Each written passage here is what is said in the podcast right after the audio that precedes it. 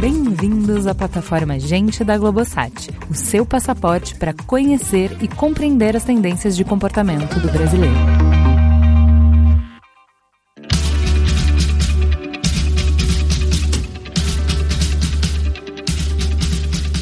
Existe um conceito que diz: ou você se comunica, ou comunicam você. Entre outras coisas, isso nos diz que a mensagem não é só o que você fala, mas com quem fala e, é claro, com quem deixa de fora da conversa. Quando falamos da potência da diversidade na comunicação, estamos falando de que tipo de propostas e transformações nas marcas e na sociedade. Eu sou a Juva Lauer e hoje a gente vai investigar um pouco mais sobre isso com um time muito especial. Na primeira parte, quem vai estar com a gente é a pesquisadora Isabela Agiunti, que trabalha no Facebook numa área chamada Market Science, uma consultoria que ajuda anunciantes e agências a melhorar o retorno sobre o investimento. E Laura Florence, cofundadora do More Girls, um instituto que visa aumentar o número, o valor e a visibilidade de mulheres em áreas criativas.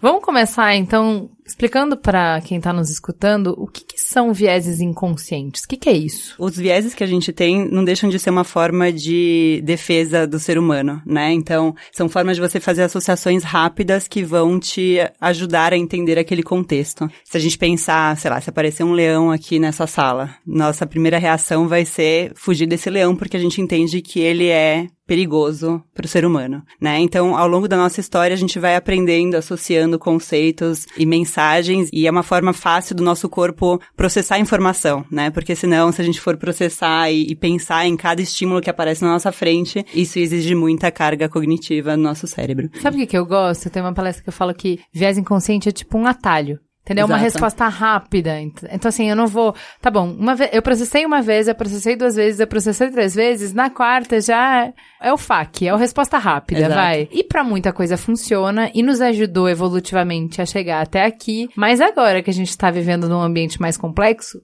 tá complicado depender desses vieses, certo? Eu acho que tem uma palavrinha aí que é inconsciente, que eu acho que no contexto que se fala hoje de viés inconsciente é quando a mente te engana. Porque às vezes a gente quer muito fazer uma coisa, só que a gente foi acostumado a fazer outra coisa, e mesmo com consciência de que você quer fazer uma coisa, às vezes seu viés te pega. Foi assim que eu expliquei pro meu filho que é um viés inconsciente. Amei. Dá um exemplo. Por exemplo, eu quero comer uma comida saudável.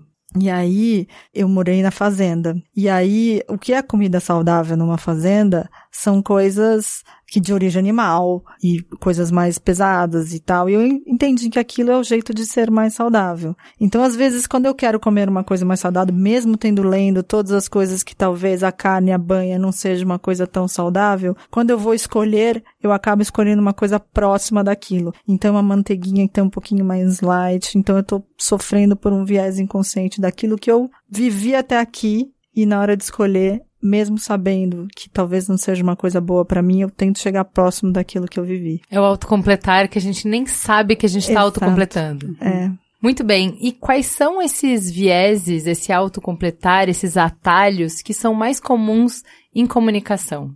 Bom, só para dar um pouco de contexto, nesse último ano eu passei estudando muito mais sobre o assunto, né, de representatividade na comunicação de marcas. E ao longo desse último ano a gente trabalhou com pessoas diversas para começar a entender melhor, enfim, como é que a gente pode minimizar os vieses inconscientes quando a gente produz comunicação de marca, para justamente ao ter o conhecimento que esses vieses existem, que a gente possa atuar sobre eles, né? Acho que é o primeiro passo do viés inconsciente a gente criar o, é o que você falava, né, na hora de você entender que ele existe, porque aí sim a gente consegue manuseá-lo de alguma forma. Então, nesse processo a gente trabalhou com diferentes pessoas que representavam discussões diversas de representatividade, e um dos primeiros passos que a gente teve foi mapear quais eram esses estereótipos, no fim das contas, né? Então a gente trouxe diferentes mulheres para trazerem eh, as suas perspectivas sobre esses estereótipos, mulheres experts em discussões de diferentes grupos. E aí, então, elas trouxeram pra gente, enfim, todos os estereótipos que foram mapeados. A gente levantou mais de 30, mas eu posso comentar alguns que são mais prejudiciais, né? Então, justo antes de começar o programa, a gente estava falando sobre os diferentes pratos que a mulher carrega e tem um dos estereótipos que é a super mulher ou a mulher perfeita. Eu vou ler aqui o descritivo desse estereótipo. Ela aparece quando a publicidade mostra uma mulher livre para fazer as suas escolhas, mas acaba esbarrando na acumulação de papéis. E mais, ela é linda. O corpo é perfeito dentro dos padrões. Ela é uma mãe e esposa exemplar, sempre pronta a fazer o seu marido feliz. Esse padrão inalcançável de mulher, que dá conta de tudo, pode gerar grande ansiedade. Então, o que você está dizendo é o seguinte: geralmente quando a gente representa a mulher na publicidade, a gente convencionou a mirar no aspiracional. Quem é a mulher que as mulheres querem ser? Puxa, ela quer ser bonita, e bonita quer dizer magra, e quer dizer branca, e quer dizer de cabelo liso, e quer dizer alta, e quer dizer com uma roupa da moda, e quer dizer, né? Então a gente convencionou uma série de coisas, a gente reforça isso o tempo inteiro e ao mostrar sempre o mesmo modelo, fazer essa mesma associação, a gente cria um caminho mental que cria gatilhos nas mulheres para que elas autocompletem que mulher é isso. Exatamente. E aí quando elas se olham no espelho, dá bug. Porque eu não vejo nada disso, então eu tô errada, uhum. então eu tô quebrada. Exato. E a gente tá falando aqui de mulher, esse é um dos estereótipos, mas tem os estereótipos masculinos também, né? Que aí também geram diversas outras. É como que você fala? Autocompletar. Autocompletar. Então me dá um exemplo de estereótipo masculino. O provedor ou moneymaker. Esse estereótipo acontece quando o homem é apresentado como único capaz de controlar o orçamento, ganhar dinheiro e investir. E por isso precisa se encarregar de todos os compromissos financeiros. Ele é visto como chefe da família, uma figura poderosa para ser admirada e servida, relegando à sua mulher o papel de dona de casa, cuidadora e mãe. Eu acho interessante quando você fala isso, porque se a gente for analisar as propagandas que estão no ar hoje, muita coisa a gente não marcaria, antes de ouvir essa sua definição, como um estereótipo, porque pra gente é só natural. Aquela coisa do peixe não ver a água do aquário, né? Exato. Sempre foi assim, toda propaganda, sempre que foi falar de banco, foi falar de empresa, foi falar de decisão de dinheiro, a gente coloca um homem porque sim, né? Porque é como é, gente, é assim. E é um homem, ele é branco, ele é magro, tem um jeitinho lá que ele é. Uhum. E a gente se acostumou tanto que isso é natural que isso nem parece um estereótipo pra gente, é. né? Porque é só como as coisas são. E aí, qual é o problema? Você tá criando um autocompletar muito forte, que é um reforço grande e que depois os homens também, quando não se enxergarem nesse papel, não, quando não conseguirem cumprir esse papel, também vai dar bug, né? Também vai quebrar. Eu acho que é engraçado que a gente se acostumou com a propaganda, mas a propaganda não tá mais refletindo o que a gente sente. Porque teve um momento, sim, que a gente pensava muito em aspiracional, que acho que é muito da nossa geração, geração X. Mas hoje a gente tem dados, por exemplo, que 65% das mulheres não se sentem representadas pela publicidade hoje. Então, o que significa? Com quem a gente está falando. As pessoas já sabem que aquilo não é verdade. Elas não se sentem ali. E hoje a verdade tem muito mais valor do que o seu sonho. As pessoas querem ver a verdade, né? Elas querem se enxergar naqueles lugares. Essa geração nova traz muito isso. Eu quero me ver lá para entender que aquilo é para mim. Então é muito engraçado que a gente continua fazendo um modelo de publicidade que não fala mais com ninguém e que também não está contribuindo para mudar um olhar, para mudar essa essa história de que quem faz dinheiro é o homem e a mulher é perfeita, a gente também precisa mostrar o contrário. Então a gente tem, nem tá contribuindo com o contrário e nem tá gerando identificação. Então, mas quando você fala que a gente não tá contribuindo, Acho que a gente precisa dar um passo atrás e, e, construir um pouco isso, né? E falar um pouco desses impactos negativos quando você tem uma comunicação que só reforça o estereótipo. Qual é o problema disso? Teve uma vez, numa conferência do grupo de planejamento, que a Ana Cortar, num painel, falou uma coisa que eu achei muito legal e eu repito desde então, que é as indústrias, né, que produzem bens materiais, são cobradas sobre os resíduos que elas produzem há muito tempo e uhum. já tem programas sobre isso. Então, bom, se para produzir refrigerante eu uso água, da onde veio essa água? Como é que eu reponho isso? Qual é o impacto ambiental que isso tem? A embalagem, o lixo que eu produzi, como é que a gente faz? Os gases que eu emiti, né? Então, tem todo um estudo de impacto que a indústria é obrigada a mitigar, é obrigada a prestar contas sobre isso. E a impressão que eu tenho é que a gente está cobrando isso agora, criando essa consciência e essa análise sobre a comunicação. Que é, ok, você fez uma comunicação que o objetivo era fazer com que as pessoas comprassem determinada coisa. Uhum. Mas e o resíduo? O que, que você deixou para as pessoas? Qual foi o impacto para isso? Qual foi o impacto que você teve na cultura? Qual foi o impacto que você teve na autoestima? Qual foi o impacto que você teve nas relações? E eu queria que você falasse um pouco sobre isso. Quais são esses impactos negativos que a gente já conseguiu de fato diagnosticar que as campanhas que reforçam o estereótipo têm? É fato que a publicidade contribuiu para uma cultura machista, para uma cultura branca, né, de cabelos lisos, em que o homem é provedor e que as pessoas sentem que a felicidade delas está em se encaixar nesse padrão. Né? As ideais de, de felicidade são absurdos de serem alcançados. Hoje o que acontece, por isso que eu falo que não está sendo mais efetivo, é que as pessoas já estão questionando isso. Mas ao mesmo tempo a gente já não, ainda não está gerando uma propaganda que consegue identificar. Então, em termos de negócio, acho que a propaganda está falhando. Contribuição, ainda não conseguimos ainda começar essa era da contribuição. Até estou esperando aqui o momento de falar sobre o dado do, do Fórum Econômico Mundial dos 217 anos, de, de exemplo positivo. Acho que é o momento do exemplo positivo. O que, que as marcas podem dar para as pessoas hoje? Elas podem contribuir melhorando essa visão de mundo que elas têm, sobre elas mesmas e sobre como que é o mundo. Então, acho que é uma era que pode começar o exemplo positivo. Mas é legal essa analogia, porque se você pensar na parte de representação, você fala, tá bom, qual o dado que a gente tem para falar qual é a herança que a gente está deixando para a sociedade? E a verdade é que a gente tem dados para isso. Aê! Quando você precisar de dados, chama a Isabela sempre. Ai, adoro, gente. Mas eu acho que o que é legal a gente entender são alguns conceitos, né? E como que a publicidade cria cultura. Então, tem o conceito de violência simbólica, que mostra que quando a gente representa um grupo de pessoas através de um estereótipo, a gente está simbolicamente dizendo para a sociedade que esse grupo é assim. Assim como quando eu deixo de representar determinado grupo na publicidade, eu tô dizendo que esse grupo simbolicamente não existe.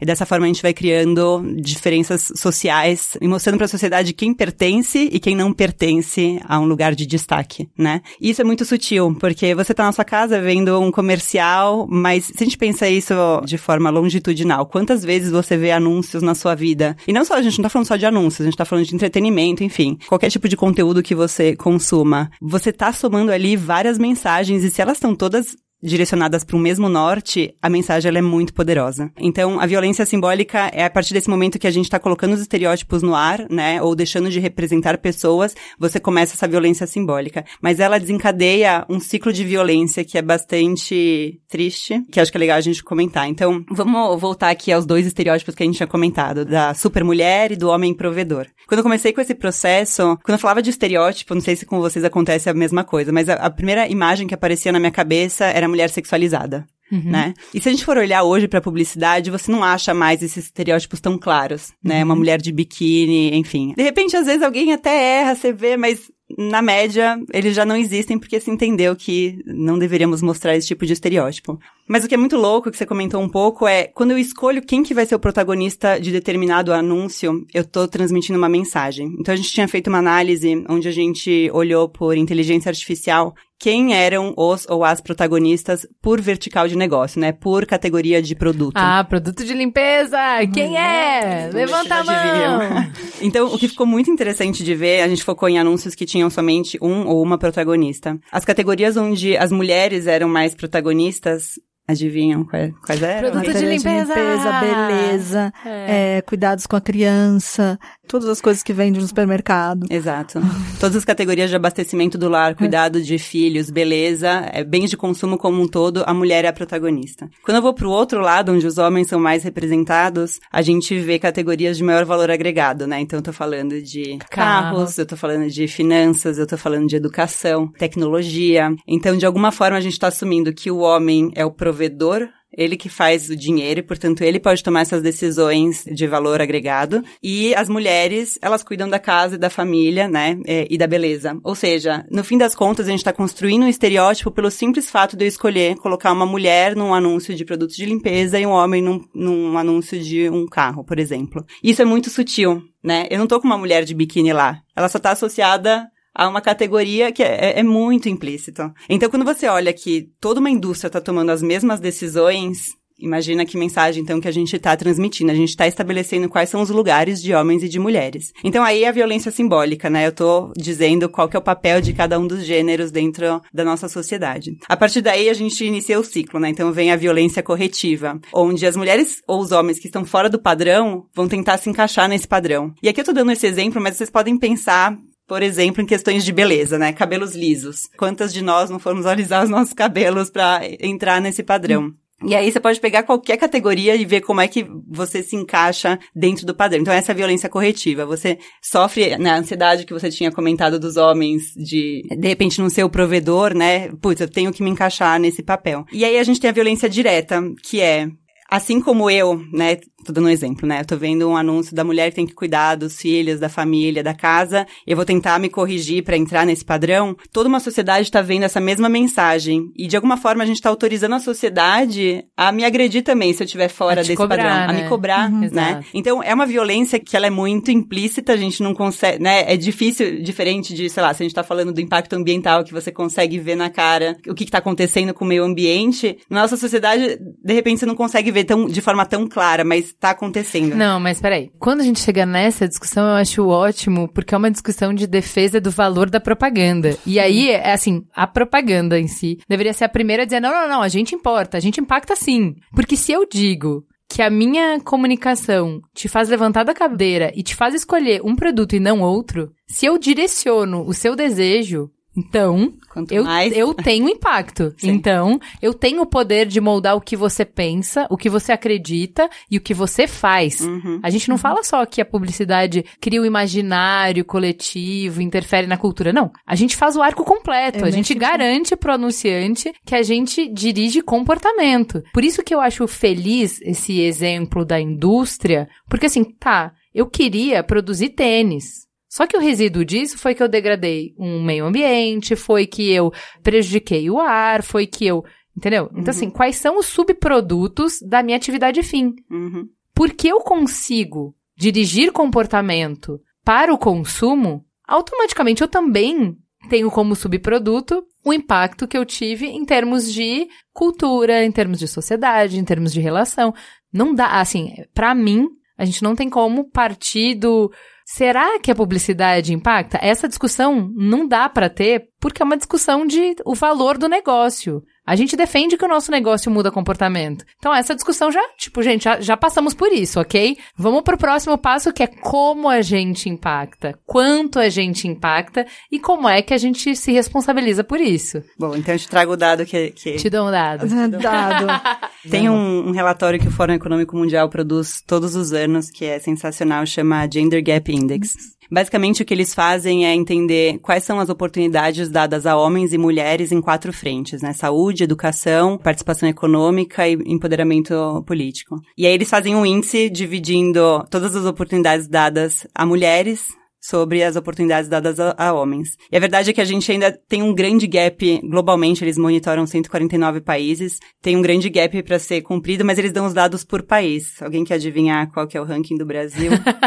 Eu eu- 149 Não. na lista? E caiu É brabo, cinco né? posições em 2018. É, A gente tava é. melhor em 2017. No ritmo que a gente tá mudando as coisas, a gente levaria mais de 200 anos pra acabar com esse gap. Aí eu adorei alguém que fez a comparação que falou assim: a gente demorou 40 anos pra ir pra lua. Mas pra resolver o, o gap entre gêneros, a gente vai demorar mais de 200 anos. Esse é o tamanho do transatlântico que a gente tem que manobrar, que é a cultura, Uhum. né? Exato. E aí tem toda uma outra discussão, né? A gente falou da violência simbólica, que é o lado negativo. Mas quando você fala assim, ah, tá bom, a gente já passou da fase de discutir qual que é o poder da publicidade, eu ainda acho que a discussão fica sempre muito em cima de resultados de negócio. Se entende de alguma forma que a gente cria cultura, mas é muito mais claro quando você fala, tá bom, a minha propaganda te fez comprar o meu produto. É muito mais claro. Então tá bom, vamos mudar pra esse ponto. A gente começou a fazer experimentos para entender qual que seria o poder de uma boa representatividade na publicidade, né? Então, ao invés de eu falar de violência simbólica, eu falo de representação simbólica,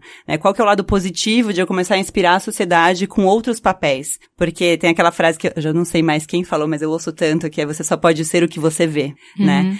Então, qual que é esse poder em resultados de negócio? Então, eu vou dar um exemplo de um teste que a gente fez. A gente rodou um experimento para uma propaganda de cervejas e a gente pediu que a agência desenvolvesse o mesmo anúncio, só trocando o protagonista. Então, é, a gente tinha um anúncio com um homem e um anúncio com uma mulher, mas eles eram idênticos. E aí, basicamente, a gente manteve todo o detalhamento do setup da campanha, né? As decisões de, de campanha, né? É o mesmo target, o mesmo investimento, frequência, etc. Só mudando o criativo. Então, qualquer diferença que eu visse nos resultados, eu poderia dizer que foi por causa daquela mulher protagonista que eu gerei esse incremental de resultados. E o que que a gente viu é que quando as mulheres se viam representadas, e historicamente elas foram pouco representadas na categoria de cervejas, elas tinham um resultado muito melhor de intenção de compra. E esse foi o nosso primeiro experimento e a gente começou a, a buscar outros anunciantes e agências para rodar esse tipo de experimento. E a gente rodou um para categoria de auto, de carros. Ah, que legal. Mesmo aprendizado. Mulheres que normal, nossa, a categoria de auto ela é a que menos representa a mulher. Acho uhum. que só 15% dos anúncios que tem um protagonista, as mulheres aparecem. É muito pouco. E, gente, os estudos, as pesquisas de comportamento de consumidor mostram que a mulher é influenciadora dessa decisão ela há decide. muitos anos.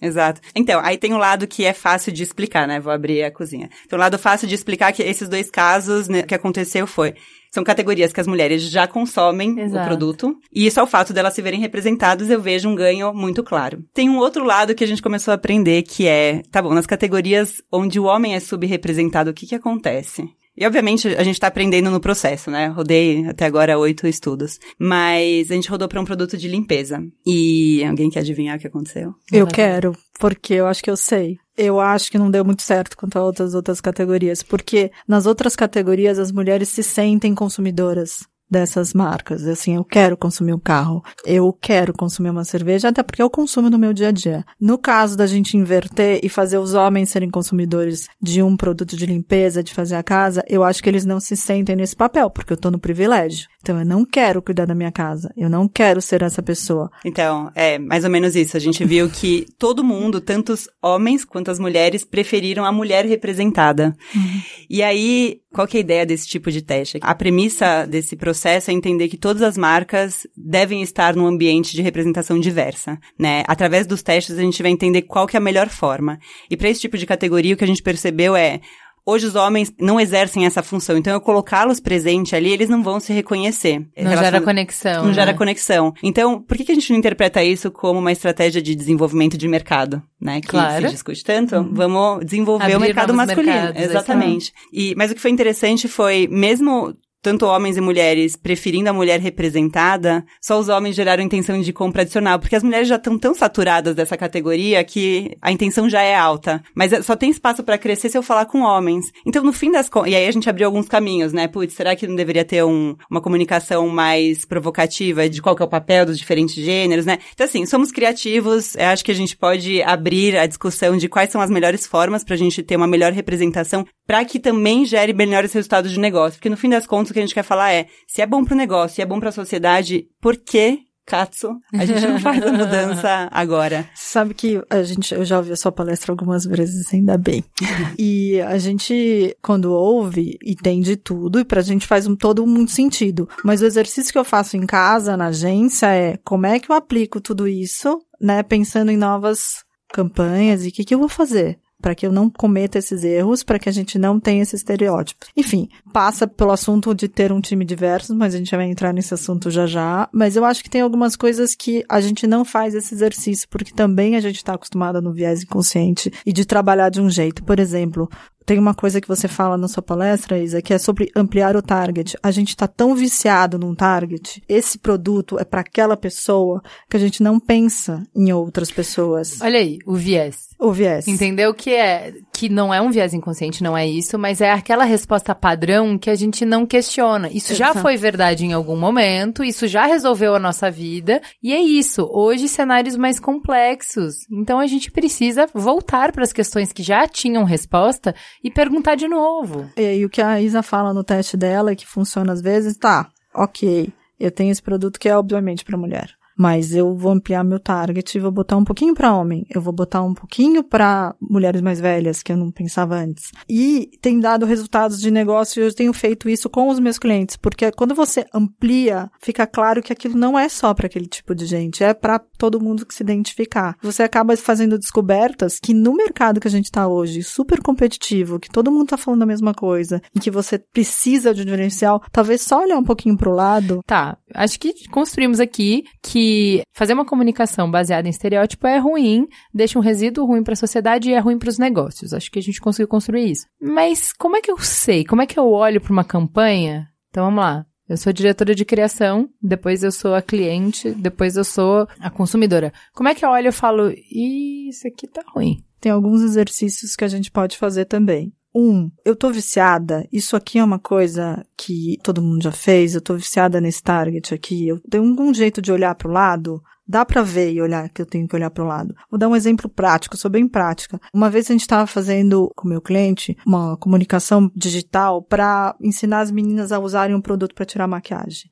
E aí tinha um casting. E a ideia era que representasse esse casting com diferentes tipos de mulheres e peles, porque era um produto que servia para todas as peles. E aí tinha uma negra, uma loira, uma ruiva e precisava de mais uma. Eu na hora falei mais uma negra. E aí a cliente falou, mas eu já tenho uma negra mas na sociedade temos mais pessoas negras do que pessoas brancas. Então, vamos olhar só para como é a vida real e trazer ela para dentro. E ficou uma discussão enorme, porque a gente está tão acostumado a fazer outra coisa que tem um medo de um risco. Ah, mas será que eu, se eu botar mais uma negra, eu não vou entender que esse produto é para pele negra. Não, a gente fez a vida inteira produtos para pele branca só. Por que que a gente vai botando mais uma negra? Vai dar a entender que é um produto para pele negra. Então, tenho medo, assim, sobre falar sobre isso, sobre representar o que é a vida real, que eu acho que a gente ainda não resolveu. Então, mas é, é um medo baseado na experiência, não, não é só no, no pavor, que é, por exemplo, acho que foi o Boticário que fez uma propaganda que mostrava uma família, uma família negra, então agora Boticário é para negro só?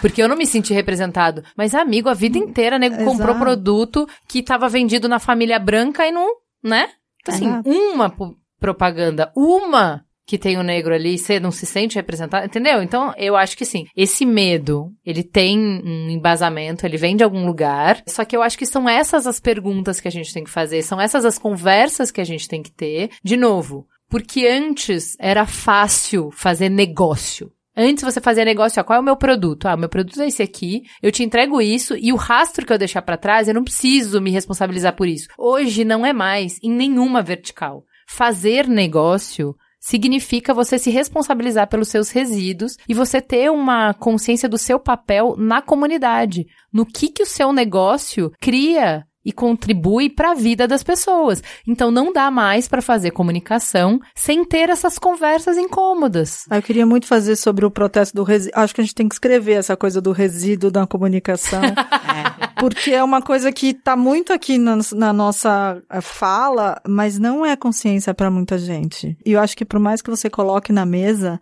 vai soar assim, ah, o que, que a gente está falando mesmo? A gente não tem que lançar esse produto? Por que, que a gente está falando sobre impacto na sociedade? A minha marca não tem essa missão. A minha marca tem outro propósito. Eu, eu não sou uma marca. Perfume. É, eu, não, eu não sou uma marca que fala sobre diversidade. Não é o meu core.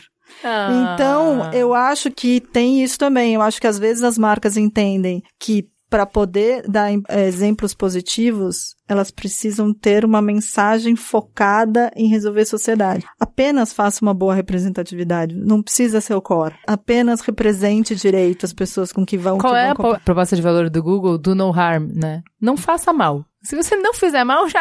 Eu não tô pedindo pra você ajudar, não. Exato. Tô pedindo pra você não atrapalhar, é só isso. Então, né, a gente pode entrar na discussão de quão representativos são os, os times que trabalham por trás dessas marcas, né? ah, né? é, vamos entrar nessa discussão. entrar nela.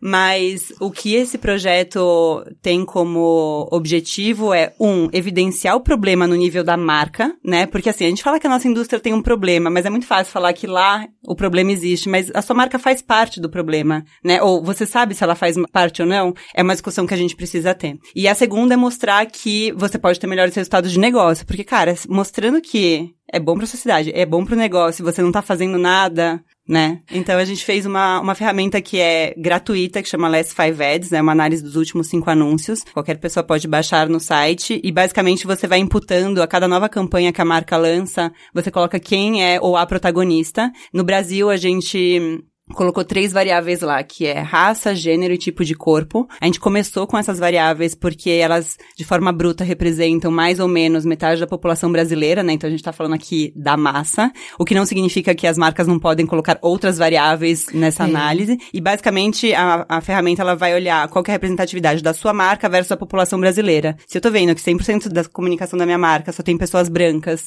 e mais da metade da população brasileira é negra, temos um problema, né? Você não tá sendo representativo. Então então, esse é o primeiro passo para falar, tá bom, eu tenho um problema, portanto, eu preciso atuar sobre ele, né? E fica muito mais tangível, vai. Tangível, exato. Na sua pergunta, né? Então, como é que a gente tenta evitar esses vieses? Aí tem um primeiro passo. No site a gente também listou os estereótipos inclusive esses que eu li aqui para vocês, que são os mais prejudiciais, então assim, é um double check para garantir que não estamos usando os piores. Eles não são os únicos, mas enfim, é um bom começo. E ainda assim, você poderia errar, né? E aí a gente tem o terceiro passo que é testar para aprender. Se a gente não testar, a gente nunca vai aprender. E a melhor coisa de viver em 2019 é que o digital permite muitos testes e a gente cada campanha pode ser ambiente para um teste para você aprender mais. Então, gente, tá muito fácil. Agora é o momento de incluirmos nesse papo tão importante a Adriana Carvalho. Ela tem um trabalho maravilhoso na ONU Mulheres, entidade das Nações Unidas, que cuida da identidade de gênero e empoderamento das mulheres, e conversa com empresas buscando promover uma transformação na relação tanto com fornecedores quanto clientes, além das áreas de comunicação e marketing. Laura, só isso, vamos introduzir então. Primeiro, assim, a gente estava falando de comunicação, né? Como é, qual é a nossa responsabilidade como comunicadoras, mas por que que o que acontece dentro da empresa importa e impacta nisso? Esse assunto tem sido meu assunto no último ano. O More Girls, ele existe porque existem poucas mulheres nas áreas criativas. Mulheres não são criativas, Laura? É, então. Elas essa, não gostam essa, da criação? Esta pergunta eu ouço de várias pessoas. Não abertamente assim no microfone, mas na sua surdina, assim, será que as mulheres gostam mesmo de criação? Será que elas gostam de criar? Será que elas não querem, não preferem outras áreas? Acho que sim, né? Acho que a gente devia investigar isso. Enfim, tem poucas mulheres na área criativa. E se a gente entrar mais no detalhe e mais na diversidade real, tem poucas mulheres, tem quase nada de mulheres negras e também não tem quase nada de homens negros trabalhando na criação. Então, as pessoas estão criando essas mensagens, entendo como criação uma coisa que sai da alma, aquilo que você projeta a sua paixão é assim que você consegue impactar as pessoas. Se você não está vivendo aquilo, se aquilo não faz parte da sua vida, como é que você vai apaixonar outra pessoa? Então essa paixão é uma paixão que não pega ninguém, é um cupido que não chega em ninguém. E que parte sempre das mesmas vivências, né? Exato. né? Porque para além desses recortes que você deu, tipo, são pessoas que nasceram nos mesmos lugares, que estudaram nos mesmos lugares, que vão nos mesmos shows, que frequentam os mesmos lugares e que tem que conversar com a população inteira. E o pior, eu acho que a geração que tá hoje dentro das grandes agências é uma geração inteira que padronizou a sua criação. A gente acostumou mesmo as mulheres que estavam lá poucas acostumaram e cresceram e tem um olhar criativo masculinizado, porque para sobreviver ali, eu tinha que fazer a mesma piada dos meninos, eu tinha que pensar como os meninos, eu tinha que escrever como os meninos. Então eu, por exemplo, ouvi mais de uma vez, Laura, faça um título mais masculino. é, tipo, essa piada não tem graça. Não, para mim tem, mas para você a gente tem talvez tenha, tenha sensos de humores diferentes, né? Ou isso é muito sem graça. Eu falava, gente, isso é pesado, isso é muito sem graça. Não é muito engraçado, Laura. Então assim, eu acho que ter diversas narrativas Um, ajuda no que a Isa acabou de falar, a gente cometer erros. Então, uma pessoa que está ali e olha e fala assim, gente, isso é muito ofensivo, um papel que eu já fiz várias vezes, isso é muito ofensivo para as mulheres. Quando você é uma, fala, ah, fica quieta ali, senta lá, Cláudia, né? Quando você é várias e várias pessoas dizendo a mesma coisa, a gente comete menos erros. Olha só, não é só a Laura, não é a opinião só da Laura, é a opinião das mulheres. Não vira sobre uma pessoa, vira sobre as mulheres. A mesma coisa em outra representatividade, negros. Olha, gente, acho que vocês estão falando de outras pessoas, não somos a gente, a gente não faz isso, a gente não vive assim. É uma questão que eu acho que ainda não está no radar das agências, de que a diversidade precisa acontecer, principalmente dentro dos ambientes criativos, que é da onde sai a mensagem. E também tem um pensamento meio torto, assim, mas que eu ouço de muitas pessoas, mas assim, ok, a gente não tem as pessoas na criação, a gente tem homens, mas veja bem, saindo de lá, um monte de gente vê. As clientes são mulheres, os atendimentos são mulheres. Por que a gente precisa de mais mulheres se tem um monte de gente vendo? Né? Então, eu tenho vontade de chorar e começar a explicar que tudo começou numa grande explosão, os planetas se resfriaram. Mas é um pensamento que acontece. Eu devia ter um pouquinho mais de paciência para explicar que, veja, né? Não é só sobre pessoas verem, é pessoas de fato colocarem um coração ali, porque, como a gente falou antes, publicidade é sobre mudar comportamento. Eu só consigo mudar comportamento se eu conecto direito com as pessoas, senão é só uma coisa que passou na minha timeline ou passou na televisão e aquilo não fez nenhum efeito para mim. Mas para além disso, para além das agências de publicidade, por que, que você vê que é importante a gente ter representatividade dentro das empresas? Acho que a, a, agência também é uma empresa. A gente precisa da cadeia toda sendo modificada, desde quem faz o casting, desde os bancos de imagens, né? É toda uma linha de produção aí que está completamente estereotipada e completamente viciada em coisas que não fazem mais sentido, né? Então, quando eu vou nas empresas, e as empresas que são signatárias dos princípios, a gente ainda tem poucas agências, mas a gente tem grandes empresas de consumo como o Grupo Boticário, que aqui foi citado, Unilever, Johnson Johnson, né? Eu falo, não adianta nada ter uma empresa que é 50% mulheres e 50% homens, sendo que as mulheres só estão no marketing, no RH, e os homens estão na logística e na operação, né? Acho que isso vale também para as agências de publicidade, que muitas vezes falam, não, aqui não é problema, tem um monte de mulher, tem um monte de mulher no atendimento, né? Aliás, por que, que não pode ter homem no atendimento, né? Por que, que só precisa ser um tipo de mulher? Então, a gente precisa de times diversos nas várias áreas, né? Porque a beleza da diversidade é justamente ter pontos de vistas diferentes para a gente gerenciar riscos, ser mais inovador, né? Conseguir fazer uma série de coisas. Então, a gente também fala nas empresas que elas precisam desse balanço de homens e mulheres nos vários lugares. E tem uma segunda questão que é a cultura corporativa que tem que mudar. É, Porque eu até posso dizer que em algumas dessas grandes empresas de bens de consumo, a área de marketing tem até mais mulheres do que homens. Não necessariamente na chefia. Esse e, ponto é tão importante. Isso, então precisa estar em todos os níveis, né? Mas por que, que as mulheres também reproduzem isso? Por que, que eventualmente elas estão olhando a mesma coisa e não estão sendo capazes de parar? Porque a gente está dentro de um ambiente de empresa que fala, não pode ter emoção, o efeito de grupo é altamente estimulado, então a gente também tem que mudar todo mundo ali e principalmente uma liderança que tem essa humildade que eu não tenho a razão, que eu tenho que escutar. Porque quanto mais alto a gente vai nas empresas, maior é o nosso ego normalmente e mais a gente se acha muito bom, muito brilhante. Então a gente fazer esse exercício de que eu não tenho toda a verdade e constantemente eu tenho que ouvir o outro, mas realmente numa posição de ouvir e aceitar que o outro pode estar me contrariando, não é algo simples, né? Então, peraí, peraí. Você está querendo dar mais um passo nessa discussão, você está querendo me dizer que não basta só colocar mulher para dentro, só colocar negro para dentro, só colocar periféricos para dentro, gordos para dentro, pessoas com deficiência para dentro, pessoas mais jovens, pessoas mais velhas. Não basta só. Eu preciso mudar a cultura, eu preciso pensar não só em diversidade, mas em inclusão, porque se eu não preparar a cultura para acolher essa diversidade que está entrando, eu meramente vou quebrar essas pessoas e elas não vão ser capazes de produzir nada novo. É isso? Isso, acho que não precisa ser tão extremo assim. Acho que quando você tem realmente uma representatividade mínima, por exemplo, 30% de mulheres ou 30% de pessoas negras, elas começam a ter voz. Então, por mais que eu esteja uma forma que eu estou tentando enquadrar elas, algum efeito tem. Mas é fundamental mexer nessa forma. Eu tenho um amigo que falava que era pôr uma cereja no pote de picles, que ficava tudo com gosto de picles.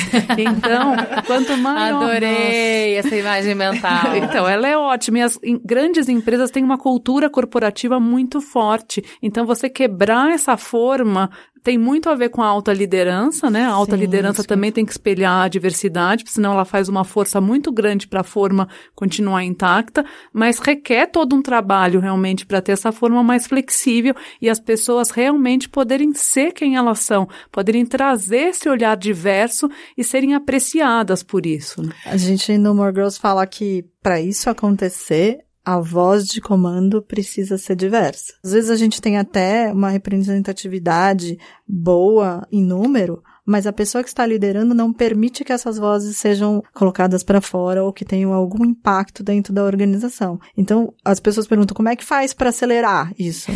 Acelera colocando gente diversa na liderança, porque só assim você muda a cultura. Se não mudar a cultura, continua a mesma coisa. Pode ter um monte de gente muito colorida ali, muito diversa, muito diferente, com diferentes narrativas ali, mas se essas pessoas não puderem dizer o que elas pensam, não vai mudar. Isso só muda se a pessoa de cima achar que também essas pessoas têm espaço para falar. Então, mas vamos lá, vamos para a prática. Quais são as ações de curto, médio e longo prazo que as marcas podem implementar para serem mais inclusivas? Então, acho que primeiro as marcas podem assinar plataformas como os princípios de empoderamento das mulheres, que tem ferramenta de autoanálise gratuita, uma série de indicadores para você pensar a empresa como um todo. Depois, acho que tem ações bem práticas, por exemplo, esse tema de vieses conscientes e inconscientes, né? Como que realmente eu faço oficinas, diálogos, e daí eu falo que a gente tem que atingir as pessoas pelas várias partes, assim, porque todo mundo me pergunta qual que é o segredo, né? Qual que é a fórmula secreta?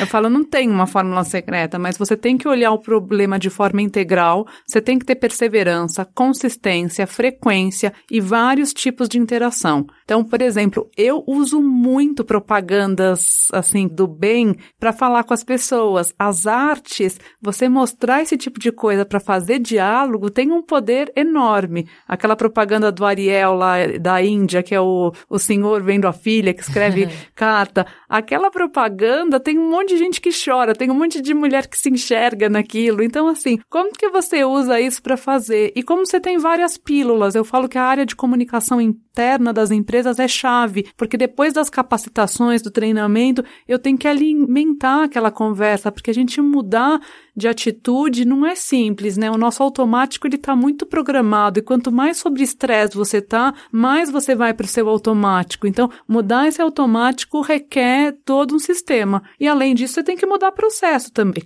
Vamos pegar a área de criação, o Free the né? Que fala, eu posso assegurar que toda vez que eu vou montar uma nova propaganda, pelo menos uma proposta de uma diretora mulher? Então, assim, eu posso ir mudando o sistema, eu não estou falando que eu vou escolher, mas eu me obrigo a ver. Então, eu quero no processo de seleção, eu quero no processo de contratação, né? E daí você vai mudando. Não é só a respeito de mudar as pessoas, é a respeito de revisar as lógicas institucionais e os processos e realmente alterar.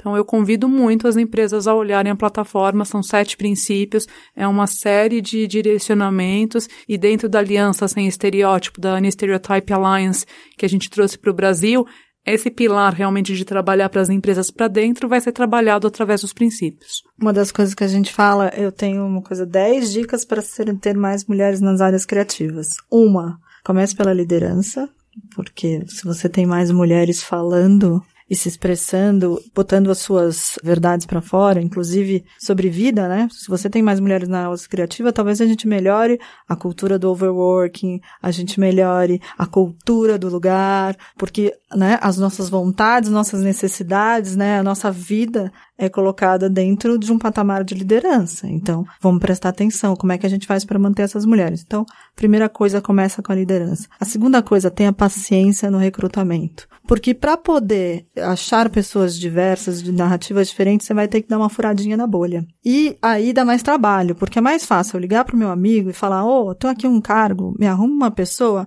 Ele vai te dar três nomes, você vai entrevistar, fazer três entrevistas só e vai chamar um deles porque tá super acertado que seu amigo que você confia tá ali. E aí a gente fica naquele ciclo de mesmas pessoas e a gente não dá oportunidade para outras pessoas entrarem. A terceira coisa, muito o que a Adriana falou, presta atenção na cultura corporativa. Porque a gente pode trazer para dentro, mas ou a gente vai anular essas pessoas, ou essas pessoas, no caso das mulheres, vão embora. A gente tem um dado de plataforma que 72% das mulheres que entram na área criativa vão embora, não chegam. Então a gente tem um índice de evasão de 72%. Porque eu não aguento, não tem mulheres para me espelhar. A carga horária é ridiculamente para quem tem uma família, para quem tem um filho, ou para quem não tem nada disso, mas que tem o trabalho em casa, porque a gente ainda vive numa sociedade em que a gente carrega na, uhum. nas costas boa parte do trabalho doméstico. Depois, a gente fala uma língua diferente. E essa língua não é nossa. A vida inteira passei meio desconecta, né? Eu tinha muitos amigos, estava dentro das maiores agências,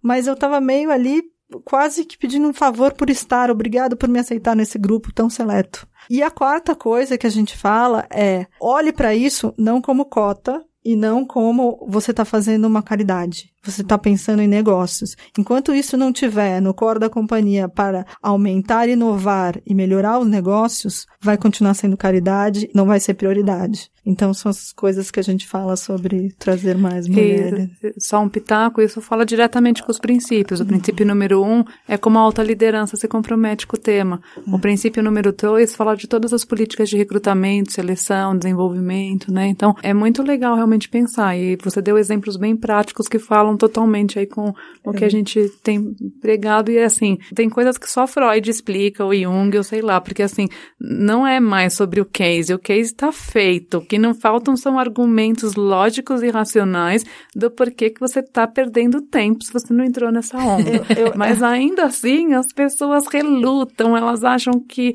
e eu acho que às vezes a indústria do marketing, da comunicação e do criativo reluta um pouco mais, porque como tem uma fama de meio cool, assim, é de gente de é falso moderno. É, exatamente. Daí acha que não precisa, que ser um problema que pertence só aos outros. E é engraçado porque eu acho que tem essa coisa do falso moderno e eu acho também que tem que ter muita coragem para colocar isso em prática.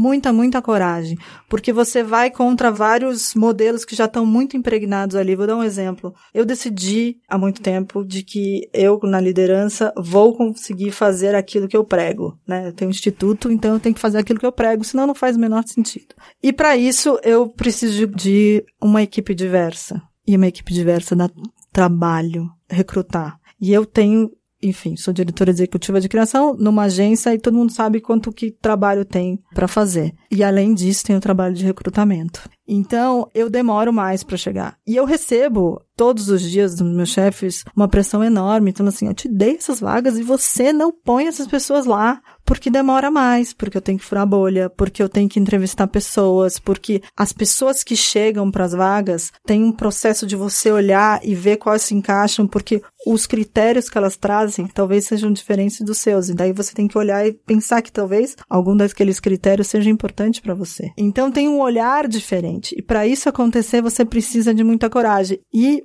a gente conversa com a liderança e, e tenta ajudar o máximo possível e, te, e, tenta chegar em algumas conclusões. A gente tem uma estrutura que está formatada desse jeito. Como é que a gente desformata? Tá, tem coisas que não dá para fazer agora imediatamente, mas assim, ok, não fazemos isso, o que, que a gente pode fazer? Então, essa criatividade que é usada nas nossas mensagens não está acontecendo dentro das corporações. E é uma urgência que a gente não está vendo só em relação à diversidade dos times, a gente está vendo em modelo de negócio. Então, é tem isso. muita coisa acontecendo ao mesmo tempo. É, não é? Eu acho que a gente vive um grande problema que é o curto prazo e o longo prazo. Eu falo que a gente tem uma certa esquizofrenia, porque ao mesmo tempo que é tão óbvio que para sobreviver no longo prazo você precisa de toda essa mudança, você continua sendo cobrado pelo curto prazo que conseguiu aumentar as vendas, conseguiu ganhar conta, conseguiu aumentar market share. Então, essa pressão do curto prazo, que ela não foi adequada ainda com essas metas de longo prazo, ela cria realmente uma disfunção. Do mesmo jeito que eu ouço que eu quero fazer isso, eu tomo porrada porque eu não preenchi a vaga logo que eu não produzi na velocidade. Então, acho que aqui tem uma grande pergunta para as empresas de repensar um pouco e balancear um pouco melhor essas metas de curto prazo com as de longo e reconhecer realmente quem faz um bom trabalho de longo prazo, né? Quantos executivos, homens e mulheres, são remunerados só pelo curto prazo, né? Você não ganha nada por tomar decisões inteligentes, como você estava descrevendo aqui. Ao contrário, né? Você promove quem fez a besteira e quem está só empurrando. Né? Isso é um ponto muito importante. Quem está fazendo a coisa certa não está sendo valorizado. Então, eu acho que a gente não presta atenção nas pessoas que estão fazendo as coisas certas. A gente valoriza pouco as pessoas que estão fazendo as coisas certas. E talvez a gente valorizar essas pessoas seja um momento de virada. Porque, veja, eu fazer nada tá tudo bem? Tudo bem, vou ficar aqui confortável não fazer nada. Mas se a gente começar a mostrar que pessoas que estão fazendo estão se dando melhor e tá melhorando o negócio, acho que faltam grandes cases pra gente, né, de pessoas que estão fazendo alguma coisa diferente para que eu queira ser essa pessoa. Porque hoje não existe esse modelo aspiracional de liderança. Então vamos lá, deixa eu falar um pouco, complexificar mais ainda a discussão e, e mostrar o que que tá no caminho, o que que as pessoas que querem fazer diferente, querem fazer direito, encontram de obstáculo para que elas transformem essa diversidade em potência, porque não acho que é tão automático assim. Como a gente falou, uma série de medidas de inclusão, uma coisa que eu não escutei vocês falarem quando a gente fala dessa inclusão é: vamos assumir que a partir do momento que eu trago diversidade, eu trouxe riqueza para casa, uhum. eu trouxe diversidade de olhar, de perspectiva. Então, se eu tenho que lidar com uma realidade complexa, quando eu trago é, diversidade, eu trago complexidade para dentro da casa, isso me habilita a ter respostas mais complexas. Porém, não só. Porque eu preciso de uma ferramenta melhor do que, que a gente tem hoje, do que as estruturas corporativas têm hoje, para lidar com conflito. Porque é condição sine qua non. Aumentou a diversidade, aumentou o conflito. Não tem como fazer diferente. Uhum. Só que O jeito que a gente tinha, que era pouca diversidade, muita hierarquia, uma pessoa brilhante tá lá em cima, ela tem a ideia, o resto executa. Isso funcionava para um mundo simples, beleza. Uhum. Quando a gente vai para um mundo complexo e a gente quer trazer um monte de gente, se um monte de gente vai de fato do jeito que a gente conversou aqui, ter a sua voz ouvida, ou seja, a gente acabou com a hierarquia e a gente fez uma estrutura mais horizontal para aproveitar essa diversidade, aproveitar as vozes, necessariamente eu tô falando de conflito. A gente vai ter muito conflito. Uhum. Então, eu preciso de um outro olhar, e é por isso que a gente tem falado bastante de comunicação não violenta, em que eu entenda conflito não como algo que precisa ser abafado, não como um problema, mas conflito passa a ser uma forma de eu trazer informação para dentro do sistema. Então é, ó, é o seguinte, se eu não tiver o conflito, não quer dizer que o iceberg não está aqui na frente. A pessoa que chegou aqui, você, que você estava dando exemplo, quando você falou isso não tem graça, você não criou o problema. Você trouxe a informação para dentro do sistema. Você falou, ó, oh, a gente está a velocidade máxima indo de frente para um iceberg, vai dar ruim. Você não inventou o iceberg. O iceberg estava lá. Você trouxe essa informação para o sistema. Só que a partir do momento que essa informação chega no sistema, vai dar pau. Uhum. Como é que a gente media? Como é que a gente trata conflito como riqueza de informação, como o que nos move adiante, como o que nos capacita a ter escolhas melhores, respostas melhores. Não tem muita gente trazendo diversidade para dentro. Mas quando traz, traz sem ferramenta. Então é difícil eu entregar um resultado superlativo. Para eu ter esses cases que você quer, a gente tem que ter ferramenta para que essa diversidade dê resultado. E aí a gente precisa de um outro jeito das estruturas funcionarem. Todos os processos que funcionavam muito bem numa estrutura hierarquizada não vão funcionar agora. Com toda certeza, mas eu não sei a resposta, tá? De como que resolve conflitos e como que a gente vai fazer com que várias opiniões convivam ali naquele ecossistema que já está errado. Mas eu vou voltar no meu monotema. Isso é papel da liderança. Eu acho que tem que botar a liderança inteira no rehab, entender o seu papel, que é um papel novo né? Que não é um papel só de mandar, é um papel de conciliar várias narrativas, entender qual que é importante para aquele problema e empoderar a pessoa que pode te dar a resposta melhor. E Mas aí... eu acho que não seria só a liderança, assim, eu concordo com você que liderança é chave porque é quem dá o tom e quem dá permissão para uma série de é. coisas. E eu, antes de ser no Mulheres, já fui de empresa, né? Então, sei lá, há mais de 10 anos se fala nessas grandes empresas de ponta em liderança servil, em liderança com outras características, mas não é fácil. Do mesmo jeito que você põe toda a liderança lá para ouvir, você volta para a guerra lá para o dia a dia e você continua premiando os maus comportamentos, você continua passando a mão uhum. na cabeça para excesso de agressividade, está trazendo resultado de curto prazo. Então, é todo um sistema, mas com certeza acho que tem uma série de treinamentos para liderança que mostram valorização do feminino, porque a gente fala que nesse mundo do futuro eu devia ter o feminino e o masculino mais equilibrado, e todos nós podemos ter a força do masculino e do feminino Exato. desenvolvida, né? Mas eu acho que tem também com as pessoas, como você falou, não é fácil ficar vivendo. É, por exemplo, se eu sou parecida com a Isabela, eu olho pra Isabela, ela já sabe o que eu quero. Muito mais gostoso nesse dia a dia maluco de pressão, né? Eu não tenho que ficar explicando pra Isabela porque que eu quero desse jeito ela ficar argumentando comigo, né?